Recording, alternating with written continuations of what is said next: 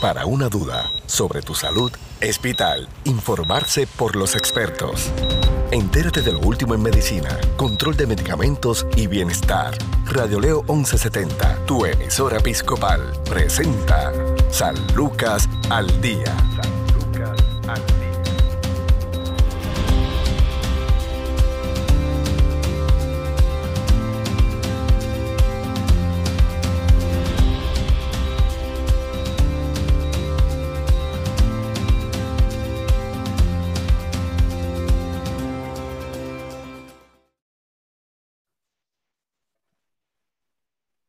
¿Qué tal amigos? Les saluda Sandra Torres Guzmán en San Lucas al Día, un programa del Sistema de Salud Episcopal. Hoy conversamos con el trabajador médico social de Home Care y Hospicio San Lucas, José Erazo. Saludos, José. Saludos nuevamente, ya estamos por aquí. Bueno, eh, siempre hemos hablado de eh, los distintos cuidados de la salud de la población en general, desde el paciente encamado, aquel que eh, también tiene un diagnóstico terminal, ¿no? ¿Cómo se trabaja a través de los servicios que ustedes ofrecen en el hogar con el paciente que, está a través de, de hospicio, que son los que tienen una expectativa de, de médica de vida de seis meses o menos. Se ha hablado del cuidado en la salud de la población en general, pero hay un sector sumamente importante que lamentablemente está para cuidar, pero gran parte de las personas que están en este sector no guardan tiempo para eh, autocuidarse y es son los profesionales de la salud. Eh, sí, mira, el autocuidado, como hemos dicho en otros programas, es esa importancia que nosotros nos damos y esos cuidados, la redundancia, que como ¿verdad? tres individuales, eh, eh, colectivos, nosotros debemos darnos esas atenciones, pero igualmente es tan importante el cuidado que tiene que darse este cuidador primario, este, este paciente, como también los profesionales que trabajan día a día en los servicios que le brindan a, ¿verdad? al paciente. Curiosamente, y no curiosamente, si no pudiéramos decirlo eh, a través de la situación de la pandemia que hemos vivido en Puerto Rico durante este último año y medio, casi dos, que con todo este andamiaje, con toda esta logística que se ha tenido que hacer para ¿verdad? poder seguir atendiendo a nuestros pacientes, poder seguir dando los cuidados necesarios y eso que nosotros ¿verdad? también nos caracteriza, caracteriza como los cuidados paliativos, pues el volumen de trabajo en ocasiones ha solido ser más fuerte. Eh, y entonces los profesionales de la salud, aparte ¿verdad? de que tienen unas funciones y unos roles que realizar diarios con este cuidado del paciente, también ¿verdad? tienen sus vidas familiares, sus vidas privadas. Y a base de todo este eh, eh, panorama que hemos tenido que ajustar ciertas ciertas áreas, ciertas actividades, pues eh, igualmente se ha visto afectada o se pueden ver afectadas en el área laboral. Me explico. Eh, el, cuida, el, cuidador, ¿verdad? Eh, tiene muy bien y nosotros fomentamos lo que es la importancia del autocuidado, pero también los profesionales de la salud, que están día a día. ¿Y qué, qué es lo que puede afectar, ¿verdad? En el autocuidado de este profesional de la salud. Por ejemplo, el estrés que pudiera generar el tener que cumplir con unos horarios, ¿verdad? El, exceso quizás también de trabajo. Y llega lo que muchas veces hemos mencionado y hemos conocido, y en un momento dado estuvo hasta, podríamos decir, muy de moda el tema del quemón o el out, ¿verdad? Y este es un término donde el, profesional, pues a base del estrés, de la carga de trabajo, en ocasiones eh, se levanta eh, con esta responsabilidad, pero igualmente puede sentirse puede sentirse estrésico y recuerden que muchas veces el estrés pues no nos permite poder nosotros eh, pues pararnos como que dicen durante el día y decir, bueno, espérate, canalizo porque esto es parte de, vamos a trabajar las situaciones por orden de prioridad, vamos a tomar este, estos asuntos con carácter de urgencia, otros se pueden bajar durante el día o durante la semana. Así que es importante que el profesional de la salud mantenga un autocuidado porque a la misma vez puede brindar un servicio de excelencia, puede brindar un servicio eh, donde el cuidador, el paciente se está atendido, que ¿verdad? ciertamente el, estos estresores se han podido analizar. Y quiero definirle una de las literaturas que hemos encontrado y hemos estudiado sobre lo que es el síndrome del quemazón. Y es un padecimiento que consiste en la presencia de una respuesta prolongada de estrés en el organismo ante los factores estresantes emocionales e interpersonales que se presentan, por ejemplo, en el trabajo, que incluye fatiga crónica, ineficacia y negación de lo ocurrido. Se suele presentar en algunas situaciones laborales en las que los excesivos niveles de exigencia ya se han vuelto un hábito inconsciente e incluso socialmente valorado.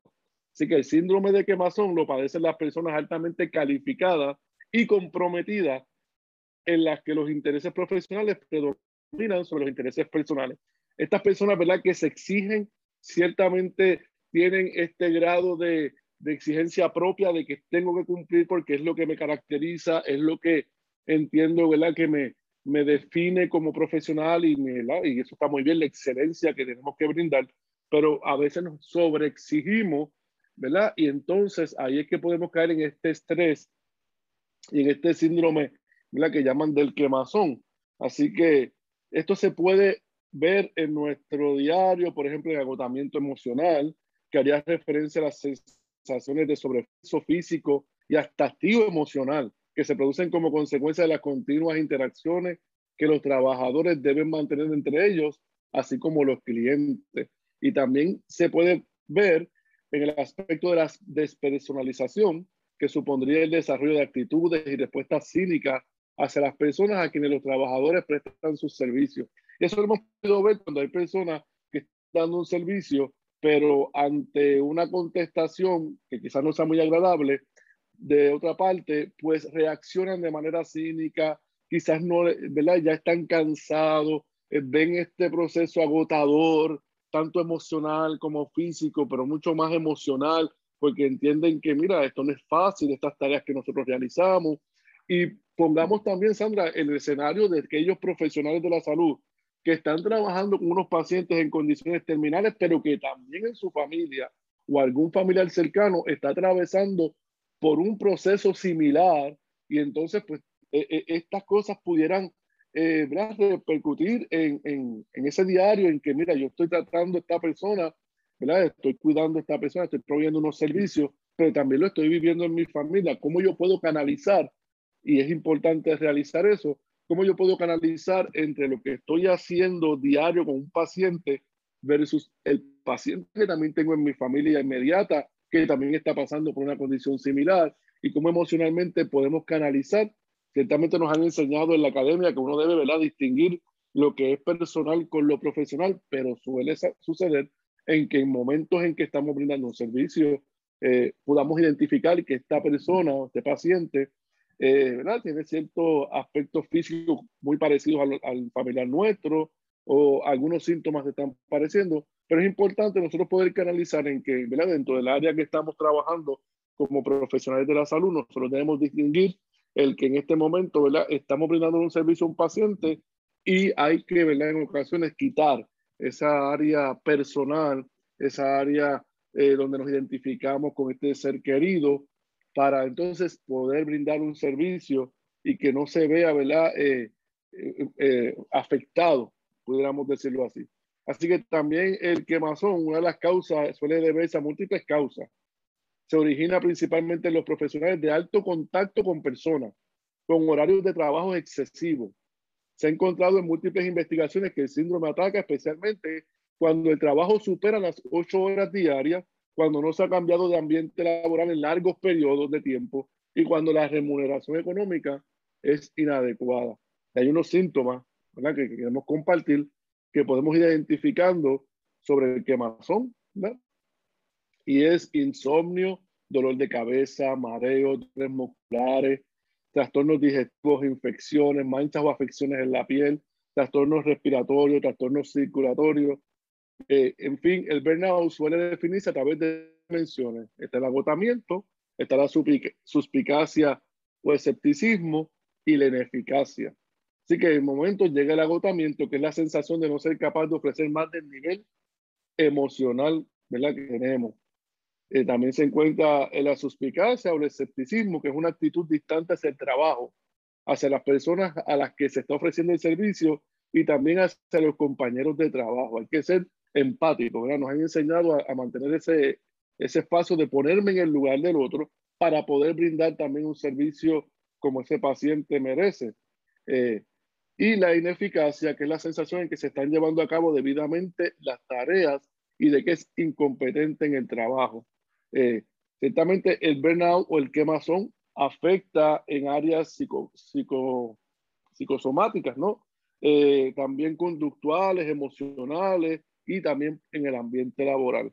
Aquellos profesionales que tienen una carga de trabajo alta de la salud, ¿verdad? Y que también tienen unas exigencias por cumplir, pues es importante eh, nosotros poder canalizar, poder establecer un plan de urgencia, de prioridades, para entonces nosotros poder cumplir y ciertamente no ponernos presión sobre presión, donde, ¿verdad? Ciertamente como la ollita de presión, ¿verdad? Que va haciendo su, su, su efecto hasta que en ocasiones se recuerdan que la, la, parte de arriba, la cabecita, salía volando. Pues es importante que nosotros podamos mantener es, todos estos estresores o, que, o consecuencias que pudieran venir a base de tanto trabajo, pues poderlas canalizar.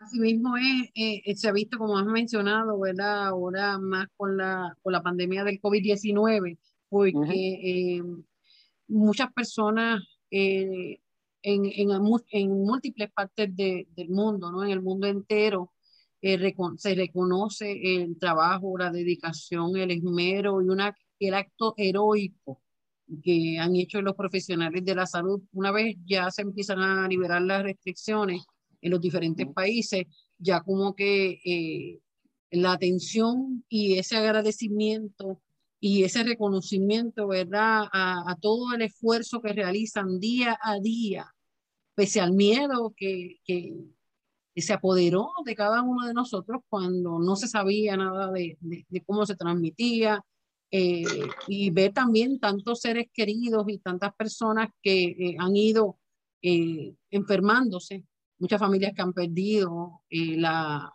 a un ser querido por, por el COVID, por la pandemia, muchos profesionales de la salud que se han contagiado eh, enfermeras que han muerto, médicos que han muerto, terapistas eh, respiratorios. Eh, o sea, que ha sido un sector que independientemente de, del miedo que, que pueda generar toda esta situación, han estado ahí presentes en la, en la línea de batalla, enfrentando los embates eh, como mencionaste, ¿verdad? Hasta de las propias situaciones que tengan a nivel familiar. Eh, esta situación es peligrosa también en términos de lo que representa la salud mental. El año pasado hubo tres reconocidos médicos, especialistas de Ponce, que se privaron de la vida.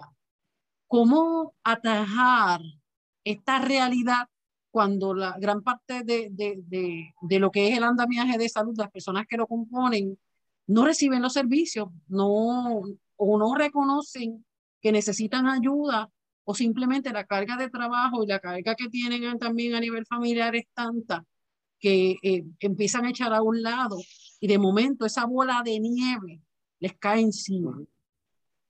Claro que sí. Este, síntoma, ¿verdad? O este síndrome del burnout, del quemazón, va reflejando, eh, vamos sintiendo, vamos conociendo algunos aspectos que hemos mencionado que se van eh, dando en ¿verdad? emocional, conductual. Es importante nosotros reconocer que, mira, en este momento siento una carga de trabajo muy fuerte o una responsabilidad o aún no sé cómo vamos a manejar, porque a todos, ¿verdad? Como bien dijiste, nos pasó cuando comenzó la pandemia, cómo vamos a manejar, cómo tenemos que entonces ahora brindar un servicio que no se puede parar porque tenemos que seguir dándolo. El paciente, ¿verdad? Está, está esperando por, por esos servicios, los familiares esperan por nosotros. Hay ciertas, ¿verdad? Eh, condiciones que requieren un cuidado de piel, cuidado específico. Entonces, pues, en medio de todo esto, hubo que establecer, ¿verdad? Unos planes para entonces también mantener nuestra estabilidad emocional y no, eh, eh, no cargarnos, sino más bien poder cumplir con eficacia con eficiencia a, estos servicios. Es importante que ¿verdad? El, profesional de la salud se conozca. En el autocuidado es precisamente darnos esa importancia también de nosotros, de, de cariño, como diríamos, nuestro propio cuidado, nuestro propio cariño y poder reconocer qué cosas no podemos manejar y de ser necesario buscar la ayuda profesional, porque mira, buscar terapia, ir al psicólogo, no es, es un tabú, es porque realmente hay momentos en los que nosotros tenemos que buscar esa ayuda profesional para poder canalizar ciertas áreas en nuestra vida, ciertas áreas emocionales, para poder seguir siendo eh, ¿verdad? eficiente, poder siendo efectivo, porque ciertamente eh, todo lo, lo, que estamos viviendo y el cambio que se ha dado mundialmente pero poniéndolo en el escenario de nuestro país, realmente todo alteró, todo se alteró a base de tener que entonces ahora hacer un plan que no solamente es brindarle un servicio a un paciente, sino que yo también tengo que realizar unas actividades de prevención más rigurosas en ocasiones para también cuidarme y cuidar a los míos, tanto físico, eh, ¿verdad? En el área de esta pandemia que se estaba contagiando pues, profesionales de la salud, se habían, eh, ¿verdad? Este, familiares. Así que el, el andamiaje que tuvimos que hacer, pues fue un poquito más allá de lo que acostumbrábamos quizás al, a lavarnos las manos o usar ¿verdad? el hand sanitizer. Ahora hay unos, ¿verdad? un protocolo que tenemos que, que realizar y ciertamente a muchas personas eso le afectó y hay, hay un punto muy importante aquellos que pudieron canalizar, ¿verdad? Y pudieron establecer un orden de prioridad y urgencia y, ¿verdad? Realizar ese plan personal para poder cumplir con su profesión y su servicio. Eh, también lo que dirá, esto es fuerte, reconozco que no lo voy a poder lograr, porque ¿verdad? cada cual conoce sus fortalezas y sus debilidades, y entiendo que no lo voy a poder realizar, así que hay personas que han decidido luego de este proceso de la pandemia también eh, no volver a ese mismo escenario de trabajo o a cambiar de escenario porque de verdad simplemente entienden que su salud mental es muy importante y que estos procesos estaban alterando porque no solamente van a afectar el área profesional, también eso viene con consecuencia también a nuestra área personal, familiar, privada. Ciertamente. Eh, en ese aspecto, la, la sobrecarga, como era mencionas en, toda esta situación, ¿Qué alternativas eh, tiene eh, un profesional de la salud? Porque en eso pues viene también la frustración en términos de, de pues, los tratamientos que reciben sus pacientes pues muchas veces no, o sea, muchas veces son efectivos, en otras ocasiones no. Eh, la presión también que reciben de, de tal vez los familiares, los cuidadores, ¿cómo trabajan con eso? Los familiares del paciente como tal. Claro, sí, eh, ¿verdad? El, familiar del paciente tiene unas preocupaciones reales eh, porque eh, interesa que ese servicio de calidad de vida se le brinda al paciente y en muchas ocasiones, pues ellos, ¿no? Este, querer una información, tener conocimiento, ver que esas visitas se cumplan y todo ese proceso, ¿verdad? Se dé. Sin embargo, ¿verdad? Esa comunicación es muy importante entre el profesional de la salud junto con la familia, con el cuidador primario, con el paciente que está, ¿verdad?, alerta y, y, ¿verdad? y ubicado en tiempo y espacio, así orientado. Así que es importante esa comunicación y al profesional de la salud eh, es importante no sobrecargarse de tareas y menos si forman parte de las tareas habituales. Hay tareas que todos los días se realizan eh, ¿verdad? en el cuidado de este paciente, así que no sobrecargarnos es muy importante no ponernos una carga que no podamos llevar. Eh, utilizar los canales de comunicación que hay en la empresa, departamento, por ejemplo, de recursos humanos, correo interno, sistemas de sugerencia, para informar a los superiores de las preocupaciones que nos inquietan como profesionales de la salud. Y también se puede hablar con personas de confianza que tengan influencia y puedan solucionar la, la situación, perdón, de angustia. Y averiguar si también hay personas que han pasado por la misma situación y cómo lo han podido solucionar. Ciertamente hay compañeros y compañeras que han pasado por ciertos procesos donde ¿verdad? Eh, ha llegado el momento de pensar en, eh, en, tirar la toalla, como diríamos, ¿verdad? en el argot polerino, pero entonces, ¿qué la, esa persona que cómo pudo canalizar, cómo pudo cumplir, cómo ha podido realizar ese balance, porque el autocuidado es ese balance entre también mis responsabilidades como profesional, mis responsabilidades personales, porque eh, aunque pudiéramos dividir en lo que es el área profesional con lo personal, realmente hay personas que por sí personalmente son responsables máximos, ¿verdad? un sentido de responsabilidad muy alto, igualmente aplican al área profesional. Así que es importante eh, realizar eh, ese balance, eh, conocer personas que hayan pasado por lo mismo para hacer de apoyo, delimitar las funciones, pedir que se organicen reuniones periódicas, ¿verdad? En las que todos puedan dar su opinión sobre su propio trabajo, clarificar en qué ámbitos es responsable cada uno y cuántas tareas puede asumir si llegase a desbordarse. Es importante cuando nosotros vamos a realizar el diario, hacer un plan y ver qué tareas se van a realizar en el día de hoy y claramente poder establecer que se pueden cumplir. Si no se pudieran cumplir en el día de hoy, qué bueno que Dios hizo el día de mañana, ¿verdad? Y así nosotros podemos ir estableciendo una, un, un plan y no dejamos, no estamos incumpliendo porque lo estamos realizando, pero ciertamente hay procesos que se van a demorar unos que otros, en el sentido en que puede llegar a la casa de un paciente hoy y la situación, el panorama, no sé, quizás como el de la semana pasada, y tener que dedicarle un tiempo y un espacio más prolongado al que regularmente está acostumbrado por, la, por, la, por lo que amerita el momento. Así que, eh, mira, estas situaciones esperadas dan, es importante nosotros ¿verdad? establecer ese, ese plan y poder establecer en que hay también situaciones de crisis que que manejar con el paciente y que hay otras tareas que pues más tarde se pueden trabajar.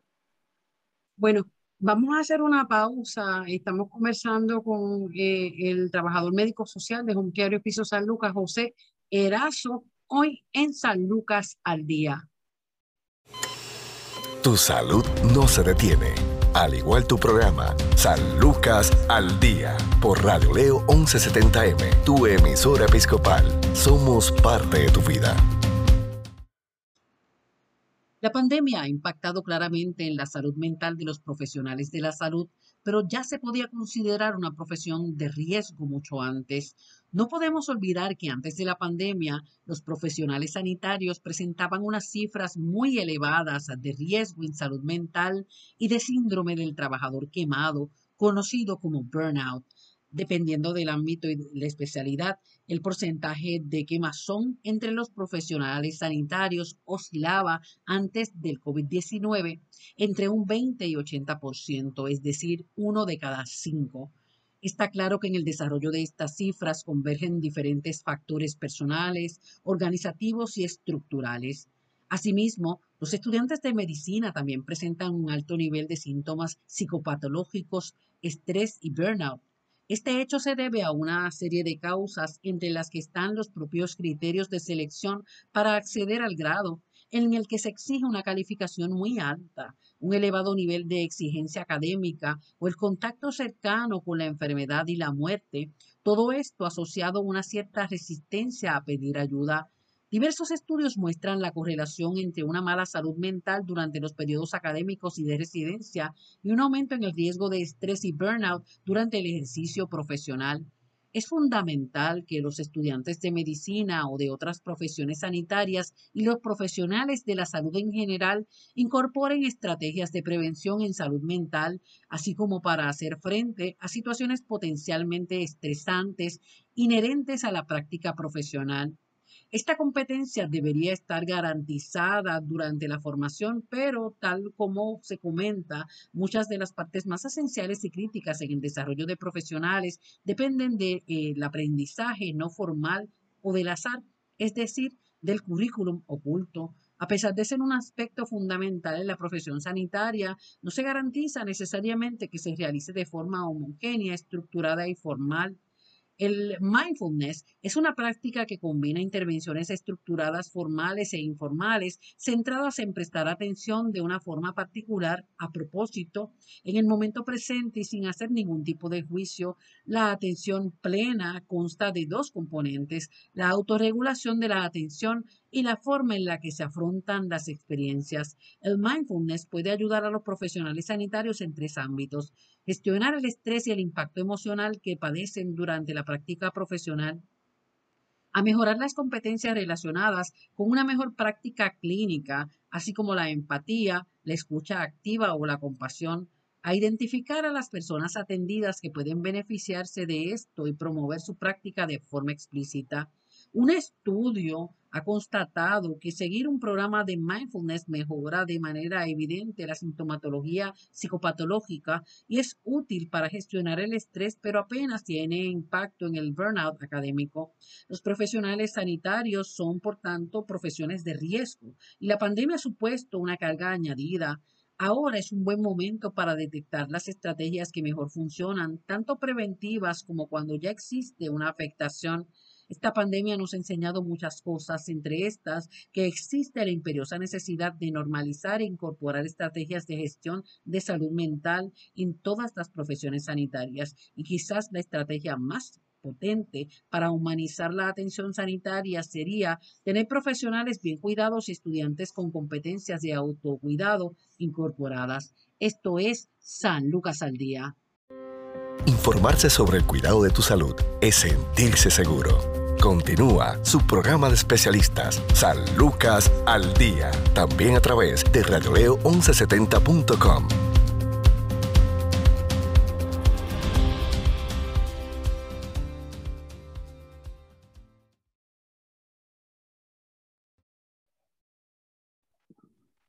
Continuamos en San Lucas al día conversando con José Erazo, trabajador médico social de Hospice Home Care San Lucas, sobre el autocuidado en los profesionales de la salud. Llevamos dos años en esta batalla ardua los profesionales de la salud que están acá en la zona cero, la zona de los terremotos.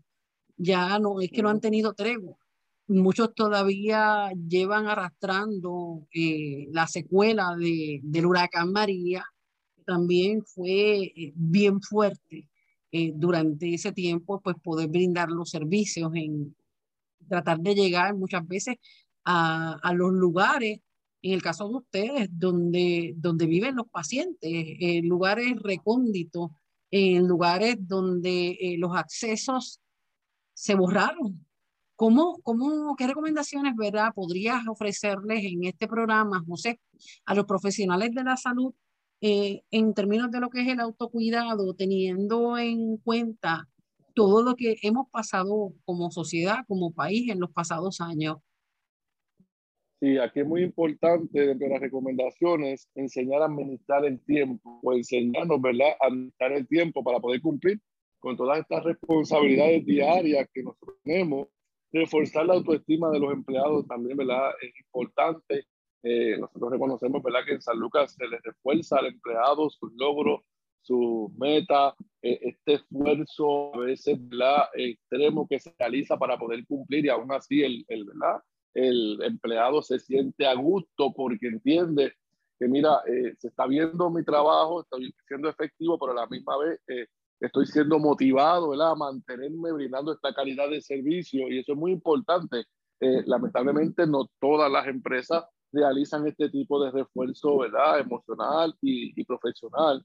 Y ahí es que entonces también se ve que el empleado se sobrecarga, no se siente valorado, no se siente respaldado, se siente lamentablemente, como pudiéramos decirlo, un número más en la empresa, pero en este caso, ¿verdad? Se refuerza el que es que, gracias, ¿verdad? Aquí trabajamos grandes héroes, aquí estamos trabajando en medio de la pandemia, fuimos, ¿verdad? Se nos reforzó esa parte de que estábamos y estábamos trabajando día a día, aún con todo lo que, ¿verdad? todo lo contrario que, que presenta diariamente. También eh, es importante que el profesional haga, se haga exámenes médicos periódicamente, eh, la supervisión externa eh, profesionalizada, ofrecer talleres de manejo del estrés y situaciones conflictivas junto al manejo de situaciones de crisis, aprender a manejar el estrés, un estrés que se aprende a manejar, como bien decimos, pudiéramos ir acumulando, acumulando hasta explotar y entonces verse afectado los servicios y verse afectado también nuestra vida personal y profesional. Es muy importante aprender a decir que no, evalúe las alternativas, tome un tiempo para vacacionar.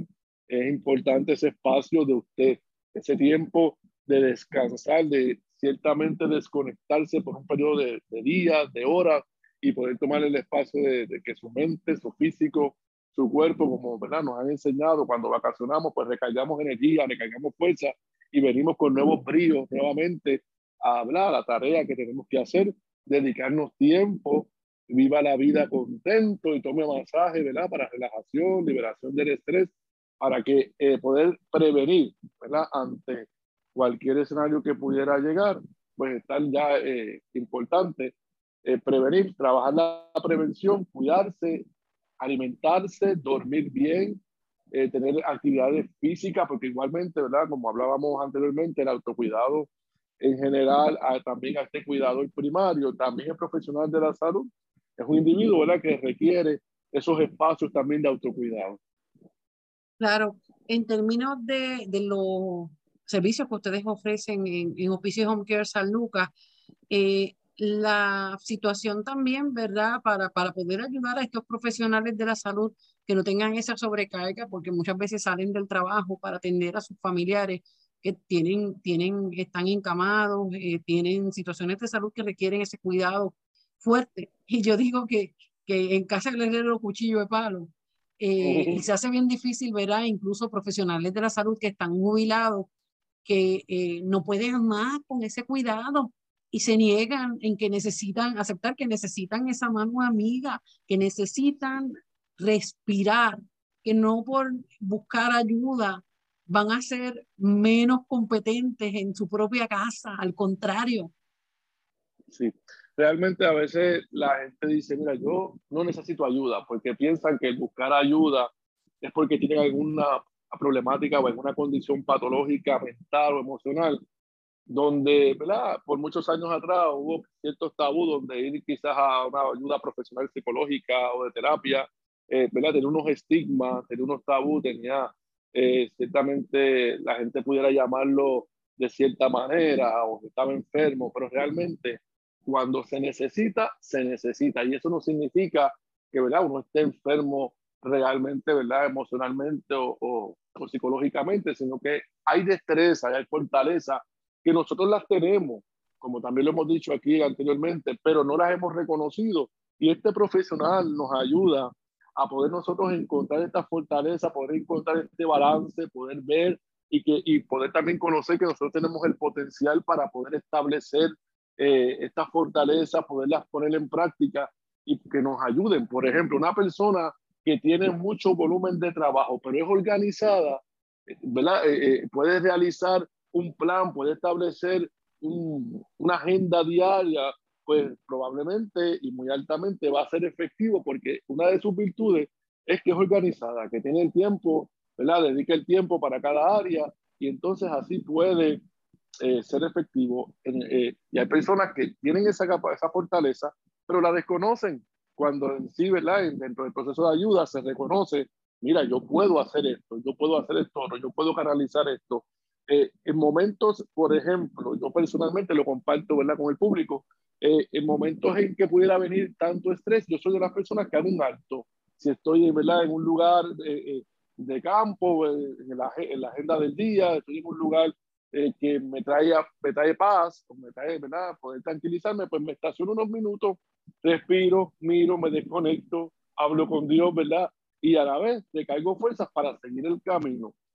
hay personas que toman eh, ese espacio, pues porque eh, les disfrutan de ir al campo en un momento dado de, la semana, del fin de semana, disfrutan ir a la playa solamente con escuchar las olas del mar y sentarse bajo una palma y, mirar el mar y, y, despejarse. Diferentes tareas, porque precisamente el autocuidado tiene que ver con esas cosas que te hacen sentir bien y que te gustan. O sea, no vamos a hacer algo que no nos guste, o no vamos a hacer algo que no sea de agrado, porque lo que el autocuidado precisamente busca es que realicemos actividades donde nosotros nos podamos sentir bien, podamos realizar ese balance, pudiéramos ¿verdad? Este, alimentarnos bien, descansar, actividades físicas, y si tienes alguna condición física que no te, ¿verdad? No te permite realizar ejercicios extremos, pues poder también buscar alternativas de ejercicios pasivos, donde puedas disfrutarlo, donde puedas sentirte bien, y así, ¿verdad? Básicamente poder seguir eh, trabajando día a día, pero ya con un balance, con esa ayuda necesaria que, que necesitamos, valga la redundancia, y que es importante puntualizar que cuando llegue el momento del quemazón, es la banderita que me dice que yo necesito buscar ayuda. Gracias, José, como siempre. Eh, ¿Dónde podemos conseguir información sobre los servicios de Home Care y Hospicio San Lucas? Sí, en las redes sociales nos pueden conseguir a través de Hospicio y Home Care San Lucas. Estamos para servirles y también al 1-800-981-0054. 1-800-981-0054, porque en San Lucas llevamos salud a tu casa. Gracias, gracias, muchas bendiciones. Que el Padre Todopoderoso eh, bendiga tu vida y la de tu familia y cosas buenas, buena salud, sobre todo para el próximo año y siempre. Muchas bendiciones para todos, feliz Navidad, importante, cuídese en estas festividades. Gracias.